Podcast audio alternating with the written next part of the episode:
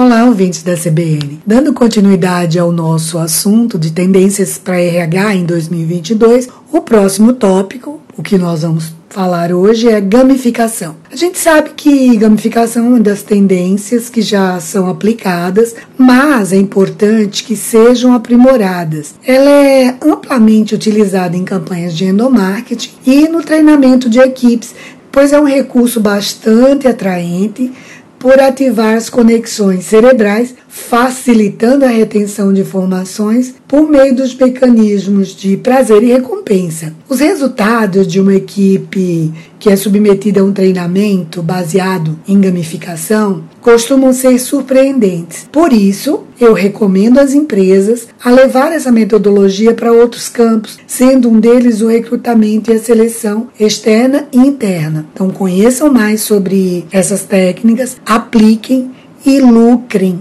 com a performance de suas equipes. Um abraço a todos, até a próxima semana.